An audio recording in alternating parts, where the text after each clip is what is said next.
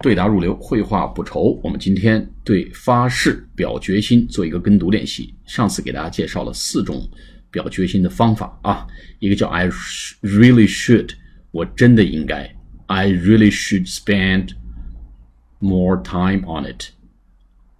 I really should spend more time on it. I really should spend more time on it. 第二个，I promise that I will，我保证我会怎么怎么样，请领导看我的行动吧，请同志们看我的行动吧。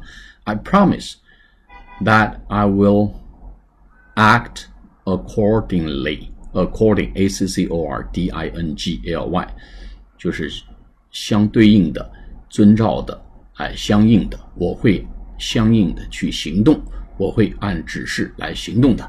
我会按照领导的部署去行动的。I promise that I will act accordingly。我会遵旨照办。我保证我会遵旨照办。I promise that I will act accordingly. I promise that I will act accordingly.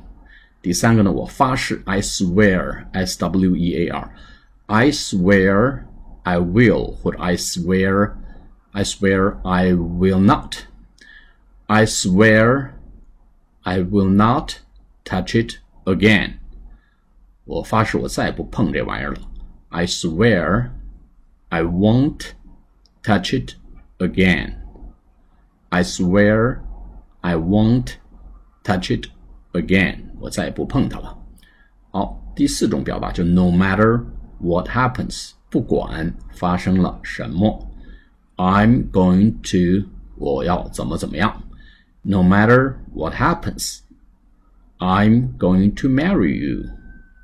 甭管发生什么事儿，我都要和你结婚，我都要娶你啊，或者我都要嫁给你。No matter what happens, I'm going to marry you. No matter what happens.